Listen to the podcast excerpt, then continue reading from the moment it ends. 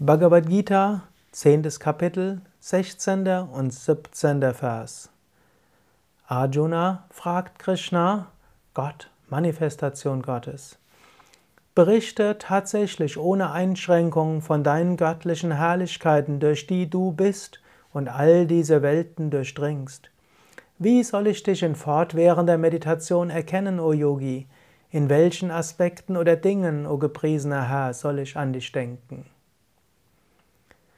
In der Meditation ist es gut, Gott zu erkennen als das Wesen aller Dinge, Gott zu erkennen als das Nicht-Manifeste, sich bewusst zu machen, Gott ist das Selbst aller Wesen. Aber im Alltag wollen wir auch Gott erfahren.